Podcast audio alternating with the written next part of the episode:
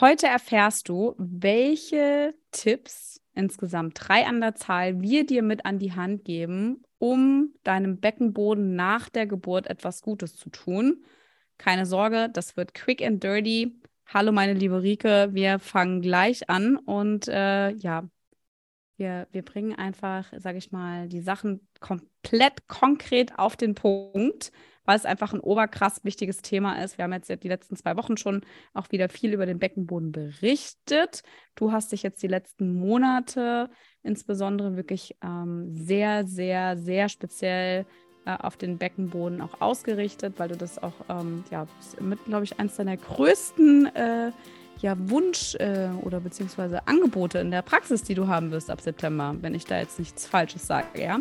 Also du hast auf jeden Fall die äh, Beckenbodenliebe, hast du auf jeden Fall entdeckt und ich finde es einfach mega cool.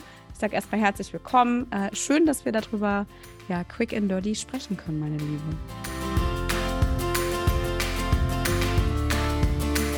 Hallo und herzlich willkommen beim Mama Academy Podcast deinem Podcast für ein ganzheitlich gesundes und erfülltes Mama-Leben. Wir sind Rike, Katharina und Nicole, eine Ärztin, zwei Mamas und drei Yogalehrerinnen. Zusammen möchten wir dich mit unserem Wissen aus dem Bereich Medizin, Yoga, Coaching und Ernährung bei der größten Transformation deines Lebens unterstützen. Als Mamas und Frauen ist es unser Herzensprojekt, dich in deine volle Kraft zu bringen.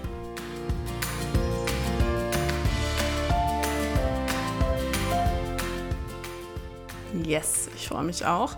Ähm, denn es gibt ja wirklich so ein paar einfache Sachen, die man beachten sollte, um zumindest einfach ja, seinem Körper nichts, keinen Schaden zuzuführen sozusagen oder irgendwas schlimmer zu machen, sondern einfach so ein paar Dinge, wo viele Frauen so sagen, ja, hätte ich das mal vorher gewusst. Und das geben wir dir jetzt mit an die Hand. Und Katha, äh, du hast schon gesagt, Quick and Dirty heute. Wieder mal so ein mhm. Podcast von uns, wo es einfach mal die wichtigen Facts gibt. Deswegen hau mal raus, was ist so dein allergrößter ähm, Impuls, den du den Frauen mitgeben möchtest?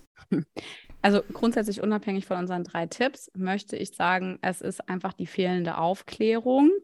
Ähm, das ist einfach eine Unwissenheit und ähm, ja, den meisten Frauen ist es einfach überhaupt nicht bewusst, äh, wie wichtig dieses Thema ist. Deswegen reiten wir da jetzt auch so extrem drauf rum ähm, weil wir, und ähm, vielleicht hast du es auch hier und da schon mal mitgekriegt, ähm, wir nicht äh, dazu animieren möchten, mit einem großen, breiten, fetten Grinsen die dicken äh, Slip-Einlagen oder auch äh, dünnen Slip-Einlagen, die sich so ganz toll an die eigene Unterwäsche anpassen, mit einem ultra happy Smile irgendwie für den Rest unseres Lebens tragen möchten. Also deshalb Tipp Nummer eins und ähm, das wirklich auch mit eins der größten, ja nicht Tabus, aber auch, ich finde auch Unwissendheit ist, Mädels, haltet alle das Wochenbett ein. Und nicht nur für zwei Wochen, sondern wirklich für die sechs Wochen, ähm, insbesondere im Wochenbett, keine Belastung, also weder viel rumrennen, noch tragen, noch Einkäufe machen, noch Geschirrspülmaschine ein- und ausräumen, noch irgendwelche Pakete abholen, weil irgendwie 80 Leute dir Babysachen als Geschenk nach Hause schicken. Ähm, Fokus liegt wirklich im Wochenbett auf der ähm, ja, aufs Ausruhen, aufs Ankommen, Geburtsverletzung abheilen lassen und vor allem den Beckenboden zu entlasten, damit da eben, ja, einfach langfristig gesehen ähm, wir dem da schon jetzt was Gutes tun können, um dann halt eben auch irgendwann ins Training zu gehen. Aber Rike, sag du doch mal, wie viele Frauen siehst du in der Nachsorge die ähm, nicht das Wochenbett so extrem eingehalten haben. Ja, die allermeisten. Das prozentual ziemlich viele sein, oder? Die allermeisten, ja. Ich zähle mich ja selbst auch dazu. Ne? Also oftmals ist es ja auch ähm, der Alltag, der uns so ein bisschen trifft, gerade wenn es nicht das erste Kind ist. Ne? Und ähm, da einfach schon die allermeisten, aber das ist ja auch, das Bewusstsein ist nicht da. Man baut sich dann doch nicht so, so seinen Kreis auf, der einen dann unterstützen kann in der ersten Zeit. Ich habe jetzt gerade bei uns in der Familie, ist gerade ein Baby auf die Welt gekommen von einer sehr nahestehenden Verwandten und ich habe auch nur gesagt, erstes Baby und ich habe dann auch, mein Mann wollte dann zu Besuch kommen, relativ bald und ich habe irgendwie nur gedacht, nee, das machen wir nicht. Ja, ich habe den Geburtsverlauf mhm. im Kopf gehabt und einfach gedacht, nein, wir müssen da jetzt auch nicht mit zwei Kindern aufschlagen. Ja, ich finde es auch immer noch ein großer Unterschied. Ja, die, äh, wir können jetzt auch nicht unseren Kindern irgendwas in den Mund stecken, dass sie nicht die ganze Zeit laut rumkreischen und ähm, reden. Ja. Ähm, nee, genau, also die allermeisten nicht. Und ich finde es einfach super wichtig, auch nochmal zu sagen, dass der Körper einfach Zeit zur Regeneration braucht. Also zumindest die Geburtsverletzung ganz, ganz wichtig, ja, die gut abheilen zu lassen und dann eben aber auch sich zu überlegen, okay, das Bindegewebe muss abheilen. Wenn ich jetzt viel belaste, dann kommt viel Druck von oben. Das merken auch viele Frauen, wenn sie dann das Baby schnell in die Trage nehmen und rumlaufen, dass dann Fremdkörpergefühl da ist und sowas. Und wenn aber mal, ja, man, man doch irgendwie unterwegs ist, man ist Ne, ähm, der Alltag gibt es nicht anders her, dann wirklich auf die Entlastung auch zu achten. Mal nach Hause gehen, das Becken hochlagern, sich ähm, ne, hinlegen. Dann nicht im Sitzen ausruhen oder ähm, stehen, sondern wirklich sich hinlegen, Kissen unter das Becken hochlagern und dann einfach dem Beckenboden mal so ein bisschen Entspannung geben. Und das hat nichts damit zu tun, dass du nicht schon mal so kleine Atemübungen machen kannst. Ne? Das ist ja auch empfohlen, dass man den Beckenboden wieder ansteuert, sondern es geht wirklich um diese aktive körperliche Belastung und das Gewicht auf den Beckenboden, was einfach eine große Rolle spielt. Also ich finde, was wir da halt eben auch lernen dürfen, ist so den eigenen Antreiber auch mal loszulassen, weil ich meine, also ich finde, man ist da ja schon auch irgendwie so im Zwiespalt. Also ich mit meinem Wissen, ähm, was wir uns so angeeignet haben und was wir ja natürlich auch immer nach draußen tragen, ist in der zweiten äh, und nach der zweiten Geburt ist es mir viel, viel leichter gefallen, einfach wirklich zu Hause zu bleiben und ähm, mich trotz eines wirklich wahnsinnig schönen Sommers äh, die meiste Zeit irgendwie ins Bett oder aufs Sofa zu verkrümeln. Ähm, heißt aber nicht, dass ich jetzt nicht auch mal zum Spielplatz gegangen bin, ja, der jetzt hier irgendwie Gott, wie viele Meter sind es? 200, 150 Meter von unserer Haustür weg sind. Und ähm, das halt eben auch zur Liebe von meinem Sohn, der halt eben dachte, Mami ist wieder total fit, wenn Baby da. Und ich finde, man ist aber auch, ähm, man möchte ja auch eigentlich gerne rausgehen, mal eine Runde drehen, ne, mit dem Kinderwagen. Es ist vielleicht auch so eine Zeit, auf die man sich dann irgendwie freut, ne, dass man einfach sowas machen kann. Oder man möchte vielleicht auch einfach mal rausgehen, sich die Beine vertreten. Ähm, um auch einfach vielleicht mal so einen Kaffee zu trinken oder irgendwas. Ähm, ich finde, das ist auch absolut legitim. Ist auch absolut cool, das zu machen, wenn es einem wirklich gut geht. Die meisten Frauen ähm, merken relativ schnell, dass es halt eben nicht geht und dass man dann irgendwie wieder nach Hause kommen muss. Deswegen Radius immer schön klein halten, dass man auch wirklich wieder nach Hause kommt oder einem niemand jetzt mit dem Auto abholen muss. Ich muss an deine Story denken, die kannst du gleich auf jeden Fall erzählen. ja, ist geil, ne? Aber, also ich kann das verstehen, aber ich finde, der Schlüssel, der ist halt wirklich, liegt daran, was du gerade gesagt hast, auch immer wieder Entlastung schaffen, ja. So ein Tag hat 24 Stunden. Sagen wir mal, wir sind acht Stunden davon wirklich aktiv so über den Tag verteilt irgendwie da, dass man von diesen acht Stunden bitte nicht nur eine Stunde ausruht und sieben unterwegs ist, ja. Mhm. Weil das mhm. ist einfach kontraproduktiv und ähm, jetzt auch wenn man stillen will und sonst irgendwas, dann, dann bringt das halt alles, das beeinflusst halt eben alles. Und ähm, ich kann euch das auch nochmal, das hat jetzt nichts mit dem Beckenboden zu tun, aber auch nochmal als kleinen Tipp geben. Ähm, ich habe das jetzt mit zwei Kindern ähm, unterschiedlich erlebt. Bei dem ersten war ich extrem viel unterwegs und das war auch ein Kind, ähm, der viel, viel mehr geweint hat und weniger geschlafen hat, weil diese äußeren Reize einfach viel mehr da waren als jetzt bei der zweiten. Ähm, da habe ich mich, wie gesagt, ja relativ eingemuckelt und da auch nicht nur, um selber anzukommen, zu heilen und ähm, meinem Beckenboden was Gutes zu tun, sondern auch, und das ist ganz wichtig, diesem kleinen Menschlein, was eben einfach auf diese crazy also Welt irgendwie gerade reingeboren worden ist, um dem auch Zeit zu geben, wirklich anzukommen, weil da wird es auf jeden Fall noch genügend Momente geben, bei denen man irgendwie im Außen unterwegs sein wird, äh, tausend Besucher da sind, etc ähm, das muss nicht unbedingt in den ersten sechs Wochen komplett hm, sein. Ja, das ich. ist auch echt nochmal ein guter Punkt. Ne? Und äh, was du auch gesagt hast, äh, das große Ding ist ja auch immer, was für ein Verhältnis haben wir. Ne? Und ich habe es auch in unserer ähm, Prä- und Postnatal-Lehrerausbildung ganz oft gesagt, wenn ich irgendwie 24 Stunden habe und es kommt dann darauf an, was mache ich denn äh, 23 Stunden des Tages und was nicht, was mache ich eine Stunde des Tages. Ne? Also es ist ja auch mhm. beim Thema Beckenboden auch so, wenn ich ihn dann halt, wenn wir ähm, jetzt auf, über die Entlastung sprechen, ne? wenn ich ihn halt, gut zehn Stunden liege ich im Bett, wenn es gut hochkommt, ja, und dann wenn ich dann aber 14 Stunden unterwegs bin, ja, dann bringt es halt nichts, ne? Und dann aber sage ich, mache fünf Minuten, lagere ich mein Becken hoch, so, das ist halt auch nicht das gute Verhältnis, sondern dass man da wirklich einfach das Bewusstsein dafür hat, dass es alles eher eine Belastung ist, wenn ich am Anfang unterwegs bin und nichts mit mit einem gesunden Training zu tun hat, ne? sondern der Beckenboden ist weich, der ist überdehnt, das Bindegewebe ist weich, wir haben noch einen extremen Hormoneinfluss und da kann man halt auch mal ein bisschen zu viel machen, was dann einfach auch eine Folge haben kann. Deswegen finde ich den Punkt super wichtig. Und was du auch gesagt hast mit dem Radius kurz halten. Also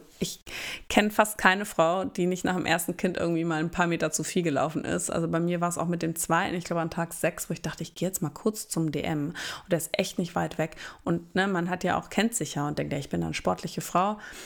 Eieieiei, ich kam echt nicht mehr nach Hause. Ne? Unter Tränen bin ich hier nach Hause gekommen. Meine Hebamme hatte Wochenbett besucht, die stand, die hat schon auf mich gewartet. Ich konnte einfach nicht mehr. Ich habe dann auch zu ihr gesagt, ich habe so ein schlechtes Gewissen gehabt meinem Sohn gegenüber, meinem Großen. Ne? Ich habe gedacht, wir schaffen das und der hat sich gefreut. Und ich wollte allen irgendwie gerecht werden, aber bin mir dann zum Schluss gar nicht gerecht geworden. Und das ist halt so ein Learning gewesen. Wie, äh, ja, wie wenig Kraft der Körper doch einfach auch hat und was er auch einfach für eine große Wunde mit sich rumschleppt. Ne? Auch das ähm, einer unserer Lieblingsmetaphern oder auch Bilder im Kopf, ne? diese riesige 20 Zentimeter große Wunde, die in deiner Gebärmutter ist. Ja, die ist einfach da. Und nur weil man sie von außen nicht sieht, heißt das nicht, dass sie nicht da ist. Deswegen richtig guter erster Punkt, den wir ähm, heute dir mitgeben möchten mhm. für deinen Beckenboden. Auch Entlastung, ganz, ganz wichtig. So, jetzt aber mal kurz zu einem anderen Thema mit ein bisschen Werbung, denn Rike, du weißt ja, dass ich jetzt äh, schon meinen Sommerurlaub langsam plane. Ich glaube, du bist ja auch mit dabei. Und in dem Zuge habe ich nämlich was wirklich Interessantes entdeckt, ähm, beziehungsweise haben wir da zu Hause drüber auch gesprochen. Wusstest du nämlich, dass jedes Jahr mehr als 14.000 Tonnen Sonnencreme im Meer landen? Und das finde ich echt krass, weil 85 Prozent dieser Sonnencreme enthält Mikroplastik und viele Chemikalien, die nicht gut für unsere Meere sind. Ja, das ist schon echt krass, wenn man sich das mal auf der Zunge zergehen lässt, wie viel das eigentlich ist. Und ich habe das ähm, tatsächlich auch schon mitbekommen und deshalb bin ich super froh, dass ich Naiv entdeckt habe. Naiv produziert nämlich hochwertige Baby- und Kinderprodukte Produkte in Holland. Unter anderem auch richtig gute mineralische Sonnenschutzprodukte. Die sind nämlich nicht nur super für unsere Kleinen, sondern auch wesentlich weniger schädlich für unseren Planeten. Die Sonnencreme von Naiv schützt die empfindliche Baby- und Kinderhaut effektiv vor UVB und UVA-Strahlen und ist dabei sogar korallenfreundlich. Hm, das klingt auf jeden Fall richtig gut. Denn ich will für mich, und das wollt ihr bestimmt zu Hause auch, dass eure Kinder auch noch Lust haben, Kinder auf dieser Welt zu bekommen. Absolut. Und deswegen ist es nämlich auch nicht naiv zu glauben, dass man auf Mikroplastik hm. in der Sonnencreme verzichten kann. Der Naiv macht ja genau das vor. Und wenn ihr das genauso cool findet wie wir, dann findet ihr alle tollen Produkte für die ganze Familie auf www.naivcare.de. Und mit dem Code NaivLoveMoms spart ihr 15% auf alle Sonnenschutzprodukte. Der Code ist gültig bis zum Ende des Sommers, also 30.09.2023 und ab einem Einkaufswert von 25 Euro ist der Versand auch gratis. Alle Infos findet ihr natürlich auch nochmal hier unter dem Podcast in den Show Notes. Und jetzt, Katha, geht's weiter im Podcast. Genau, und Punkt Nummer zwei, da kommen wir nämlich gleich vom äh, Stöckchen zum Ast. Ja, oder wie auch immer dieses komische Sprichwort heißt. Ich habe keine Ahnung, ich bin in Sprichwörtern Vom Hölzchen zum Stöckchen. Ja, vom Hölzchen zum Stöckchen. Bei mir ist es das Stöckchen zum Ast. mein Mann wäre stolz und gleich als dritter Baum. Und der, ganz ehrlich, als dritter Punkt kommt dann der Baum. Aber ähm, ja, Punkt Nummer zwei ist das Thema Rückbildung. Und ähm, das sollte nicht nur ein Sechs-Wochen-Programm sein, sondern langfristig, mindestens ähm, über die Zeit zum Abstillen hinaus. Ja, da gab es jetzt ja vor ein paar Wochen, haben wir dazu ganz, ganz viel geteilt. Ich habe auch in einer anderen Podcast-Folge mal darüber berichtet, wie es bei mir jetzt gerade so aussieht, so zehn Monate nach Geburt. Und äh, ja, kurz vorweg, es ist immer noch nicht alles wirklich top und gut. Äh, ich bin zwar auch noch am Stillen, aber ähm, deshalb also hier auch nochmal der Appell an dich dranbleiben, dranbleiben, dranbleiben. Äh, man kann im Wochenbett auf jeden Fall, ähm, ja auch im, im, späten Wochenbett oder im frühen Wochenbett mit äh, gewissen Dingen schon anfangen, wie jetzt Atemübungen oder eben auch ähm, Übungen, die eben den äh, Gebärmutter äh, die Rückbildung eben unterstützen, ja, ähm, die kann man halt, also es gibt so unterschiedliche Atemtechniken oder auch ähm, Übungen, die man dann ähm, so nach den ersten zwei, drei Wochen dann auch wirklich, ähm, sag ich mal, mit einer Matte oder auch im Bett gut praktizieren kann. Das ist ähm, auf jeden Fall möglich. ja, mit dem Go dann auch oder Nachsorge oder auch von der Hebamme, wenn dann Geburtsverletzungen abgeheilt sind und so kann man dann auch schon langsam mit Rückbildungs- oder weiteren Rückbildungsübungen einfach weiter starten. Und das ist ja meistens genau der Punkt, wo wir sagen, wir müssen unbedingt irgendwo hinrennen. Ja, wir müssen einen Kurs, weil ich will unbedingt Muttis kennenlernen. Ähm, hier aber auch nochmal, wie in Punkt 1 der Appell, ich muss nicht in den Rückbildungskurs laufen, wenn das vielleicht auch in meinen Alltag gerade mehr Stress reinbringt als Ruhe, weil die Rückbildungsübungen kannst du auch mega gut online machen, wenn dein Baby halt eben schläft. Und da kannst du halt wirklich dann eher daran arbeiten, dass du vielleicht mehrfach in der Woche auf die Matte kommst, anstatt nur einmal zum Kurs, wo du vielleicht irgendwie von einer 60-Minuten-Einheit noch äh, 30 Minuten stillst und ähm, auf, während den anderen 30 Minuten halt noch 10 Minuten ein weinendes Baby beruhigst, ja ähm, macht auch mehr Stress. Ich finde einen PCAP-Kurs oder einen Fabelkurs viel, viel cooler, um dem Baby irgendwie äußere Anreize noch irgendwie mitzugeben und wenn du halt Mamas kennenlernen möchtest. Und ähm, vor allem dann auch bis zum oder übers Stillen hinaus, weil der Körper einfach auch noch Zeit braucht und ähm, eben auch noch sehr weich ist und sich das halt eben verändert. Und hier jetzt wirklich ganz, ganz wichtig ähm, aus eigener Erfahrung, sobald dein Baby nämlich mobiler wird, bist du auch als Mama wieder mehr gefragt. Ja, bei mir war das jetzt beim Baby Nummer zwei äh, ab dem sechsten Monat. Das heißt, ab dem sechsten Monat habe ich deutlich weniger Zeit gehabt, auf die Matte zu kommen, weil dann jemand sich hochgezogen hat oder unzufrieden war, wenn er nicht rumkrabbeln konnte. Das heißt, ähm, wirklich die, sagen wir mal, die Möglichkeit am Tag auf die Matte zu gehen, das wurde immer geringer. Ja, das heißt, irgendwann hatte ich dann der Alltag auch wieder. Ähm, wenn du vielleicht auch schon mehrere Kinder hast, dann wird das noch extremer und auch intensiver sein, weil da halt eben noch, sage ich mal, noch andere Menschenkinder da sind, die versorgt werden möchten, die vielleicht dann auch mal krank sind. Dann sind alle krank, dann bist du krank. Also das wird einfach dann, ja, es ist einfach ein wahnsinniger, eine zeitintensive Geschichte ähm, bei der man aber dann auch immer wieder neu mit der Rückbildung sozusagen anfangen darf auch wenn es nur 15 Minuten sind. Ja. So, jetzt habe ich dir äh, super, super viele Infos gegeben, aber ich glaube, ich habe das äh, relativ gut zusammengefasst und wirklich auch auf den Punkt gebracht, warum das Ganze einfach so wichtig ja, ist. Du sprichst ja, da ja echt auch äh, aus eigener Erfahrung und hört gerne mal in die Gerade, vorletzte ja. Podcast-Folge rein. Da geht es vor allem ums Thema Rektusdiastase. Es gehört aber mit dazu, denn das beide, es hängt ja auch miteinander zusammen. Und das finde ich einfach so einen spannenden Punkt. Manchmal habe ich so Aha-Erlebnisse und es ist genau dieses Thema, weil wir da ja jetzt ähm, aktuell drüber gesprochen haben und ähm, auch bei, ähm, bei dir da so ein bisschen ähm, reingehört haben und geguckt haben, wie es so aktuell ist.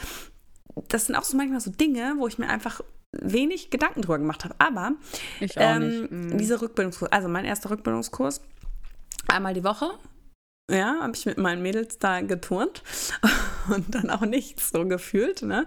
Äh, was, also ein bisschen was, ich war halt sportlich vom Typ, aber im Endeffekt, die allermeisten gehen einmal in der Woche zum Kurs und denken, jo, ich habe Rückbildung gemacht, alles klar. Dann sehen sie ein anderes Kursangebot, geil, da steht dann abgeschlossene Rückbildung. So, das impliziert einen Rückbildungskurs, den ich jetzt einmal in der Woche für sechs bis acht Wochen gemacht habe. Zweimal kannst du abziehen, weil zweimal waren wir nicht da. Und mein Kind war vielleicht mhm. auch noch mhm. einmal ähm, eigentlich krank und das andere Mal hat es eigentlich die Hälfte der Stunde gestillt. So, egal. Aber in dem nächsten Kurs heißt es dann abgeschlossene Rückbildung, habe ich ja gemacht, alles klar, also gehe ich dahin. Und ähm, das zieht sich ja so durch. Und dann hast du diesen Faktor, und darüber habe ich echt selten nachgedacht, ist ja klar, das Kind wird schwerer, die Belastung wird höher, man trägt es öfter irgendwie, doch mal schleppt es so drum. Du bist am Rumrennen. Hm. Dass du eigentlich ja dann noch mehr Körperspannung schon brauchst, auch ab einem gewissen Punkt, um dem Ganzen standzuhalten. Und dass es ja immer wieder diese Rückfälle gibt. Ne? Und wir hatten dieses Jahr ein Frühjahr, ein Frühling, der nicht existent war. Die Krankheiten sind hier nur so rumgegangen, ja. Also wie viele Frauen auch, also auch Erwachsene einfach wirklich krank waren, geschweige denn, dass sie sich um die Kinder kümmern mussten. Ja, klar, und der Beckenboden, und sorry, das ist bei mir auch nach drei Jahren immer noch so, dass wenn ich mal vier Wochen gar nichts mache, dass ich es halt merke, dass ich vier Wochen nichts gemacht habe. Das habe ich vor den Kindern nicht gehabt. Und das ist der Unterschied nach Schwangerschaften und Geburten, ne? dass es einfach ein sensibles Thema bleibt. Und ähm, deswegen, jetzt lange Rede, kurzer Sinn, wir wollten beim Punkt bleiben, finde ich es einen mega wichtigen Aspekt. Rückbildung ist was Langfristiges und nichts, was du nach sechs bis acht Wochen abgeschlossen hast. Und ich glaube, das war jetzt total nachvollziehbar, mein Gedankenzug. Und ähm, deswegen ist ja auch unser Beckenbodenintensivkurs 2.0 für zwölf Monate, weil uns das einfach so wichtig ist. Und ähm, da gibt es ja auch schon Einheiten, weil du es vorhin gesagt hattest mit dem Wochenbett. Ne? Und viele fragen sich auch, was darf ich denn jetzt machen? Und so in unserem Beckenboden-Intensivkurs 2.0 gibt es auch schon zwei Einheiten fürs Wochenbett, ähm, die man sicher machen kann, ähm, um einfach so in die Rückbildung zu starten, weil ähm, es ja auch gut ist, sich damit auch schon in der Phase zu beschäftigen und angepasste Übungen zu machen. Genau. Ja, und ich glaube, das ist halt, und das, ähm, wenn du das halt alles so verinnerlichst, also Wochenbett ähm, wie die Wichtigkeit vom Wochenbett, dass du ankommst, dass du, sage ich mal, Geburtsverletzung abheilen lässt, dass du dem Beckenboden einfach auch noch Zeit gibst für die Belastung, dass du dir dann einen Rückbildungskurs suchst, der halt eben nicht nur sechs Wochen ist, sondern dich langfristig begleitet. Dann kommen wir nämlich auch schon zum dritten Punkt. Und ich finde, das gibt nämlich eine total schöne, runde Geschichte, ist, wenn du das Bewusstsein für deinen Beckenboden schaffst, ja, ähm, dass du das Ganze auch mit in den Alltag nimmst. Also diesen Transfer zwischen dem Training, was du in einem Rückbildungskurs oder einem, sagen wir mal, einem ähm, wirklich nachhaltigen Beckenbodentraining, was du dort lernst, dass du das eben mit in den Alltag nimmst, unter gewissen ähm, belastbar, also Belastungen, die wir halt eben haben. Sowohl wie ähm, man hebt Dinge vom Boden auf. Äh, wir tragen Dinge, ja. Also ich meine, typischerweise, wenn du auch wie ich vielleicht deine Wasserkästen im Keller stehen hast, ja, dass man eben weiß, okay, jetzt nach, also wenn jetzt alles wirklich okay ist und ich finde, ich habe das auch nach einer Zeit gemerkt, also es ging mal gar nicht, äh, musste ich wirklich stehen lassen, musste die Flaschen dann einzeln hochtragen, bis zu dem Zeitpunkt, wo ich wieder gemerkt habe, dass meine körperliche Kraft auch da war, dass du trotzdem verstehst und merkst, wie muss ich meinen Beckenboden aktivieren, ja, damit ich wirklich ähm, ja, gewisse Dinge eben anheben kann. Ne? Das ist genau das Gleiche, dass du das halt, wenn du Krafttraining halt eben liebst, dass du das Ganze eben auch mit in den Kraftsport reinnimmst. Ja, wie nimmst du den Beckenboden noch mit? Ähm, wie sieht es vielleicht auch mit Bauchtraining aus? Ja, kann, muss es unbedingt ein Crunch sein oder gibt es nicht vielleicht auch andere coole statische Übungen, die viel mehr in die Tiefenmuskulatur hm. Dann sowas Typisches wie Niesen und Husten. Ja. ja.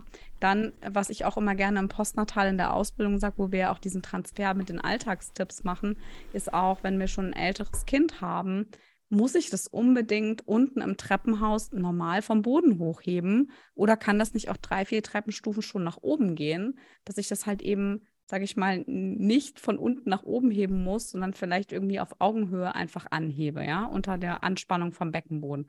Also es gibt da wirklich, ähm, und das Aller, Allerwichtigste, jetzt habe ich einen wirklich wichtigen Tipp für den Alltag vergessen, ist die Körperhaltung per se.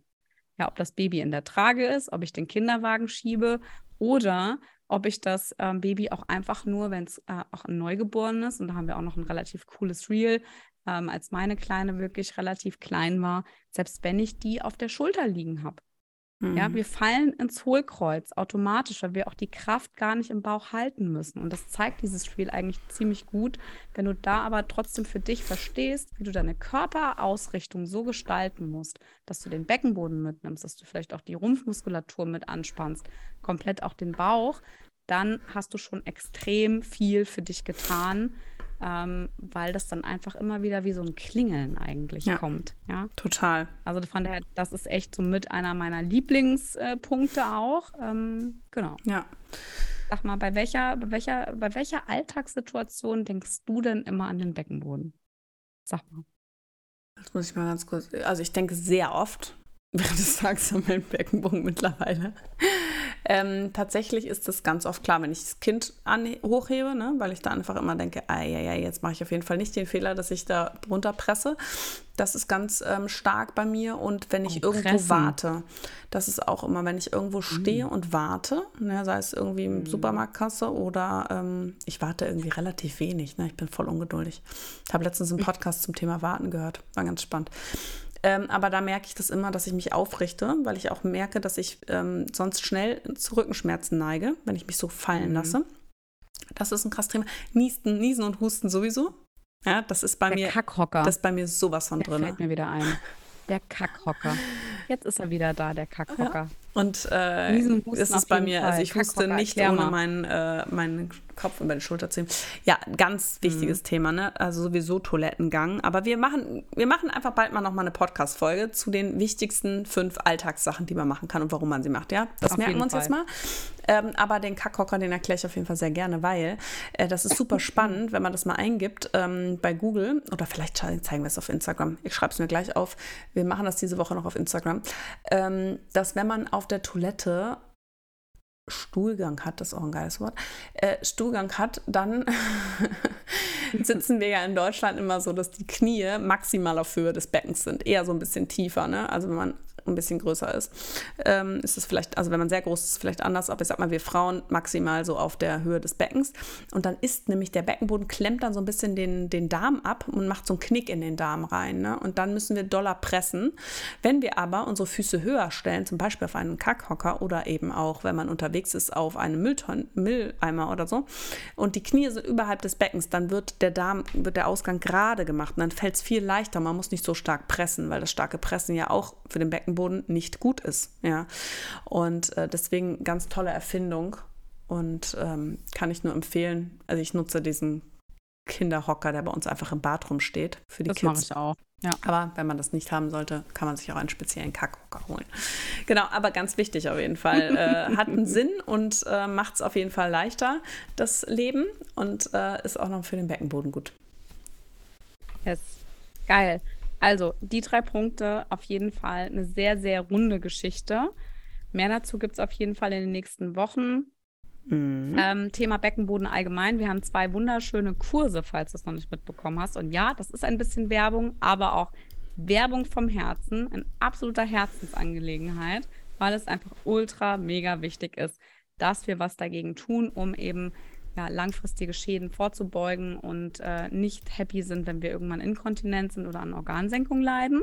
Wir haben zwei Formate. Einmal haben wir einen Beckenbodenkurs für die Schwangerschaft entwickelt. Da lernst du äh, insbesondere äh, das An-, aber auch Entspannen, was für die Geburt äh, wirklich wichtig ist. Dazu höre ich gerne nochmal in die Podcast-Folge von letzter Woche rein. Aber wir haben auch eben ein ja, langfristiges äh, Training für den Beckenboden nach Geburt. Ähm, eben entwickelt. Ja, das ist ähm, auch ein Mix aus Yoga, aber auch einem Yoga ähm, Full Body Workout, ähm, was wirklich, sagen wir mal, zwischen 15 bis 60 Minuten wirklich alles umfasst, aber eben auch die Entspannung, weil wir eben auch wissen in der Zusammenarbeit mit den über 500, 600 Frauen, die wir da ich weiß gar nicht, es sind glaube ich schon mehr als 1000 Frauen, die wir in unseren Beckenbodenkursen begleitet haben, auch wissen, dass sehr, sehr viele wirklich Probleme mit dem Entspannen vom Beckenboden einfach zu tun haben. In der Schwangerschaft, aber auch in der Rückbildung und halt eben in der Zeit danach. Genau. Äh, die Links packen wir dir auf jeden Fall mit in die Show Notes. Wenn du uns was Gutes tun möchtest, dann lass uns auch gerne eine Bewertung da bei iTunes oder auch eben bei Spotify, damit wir noch mehrere Frauen erreichen können. Und wenn du noch mehr wissen möchtest zu den ganzen Themen, was wir jetzt gerade erzählt haben, dann schau die Woche auf jeden Fall bei Instagram mal rein. Rike, da bin ich mir sicher, hat da medizinisch schon was Geiles im Kopf damit sie euch was ähm, erklären und zeigen kann, wie wichtig das Ganze ist. Und vielleicht kommt ja auch noch was Yogamäßiges dazu. Let's see. Also, schönen Wochenstart und bis nächste Woche.